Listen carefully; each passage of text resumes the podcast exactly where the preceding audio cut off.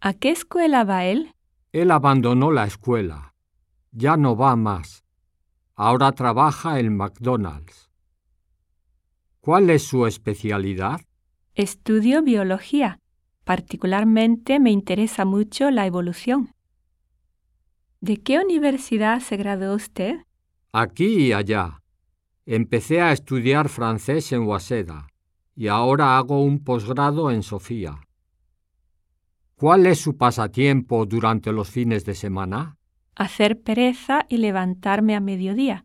Me gusta dormir mucho. ¿Usted fuma?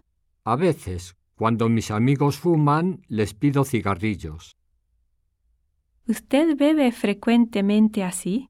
Cuando estoy deprimido, me embriago para olvidar.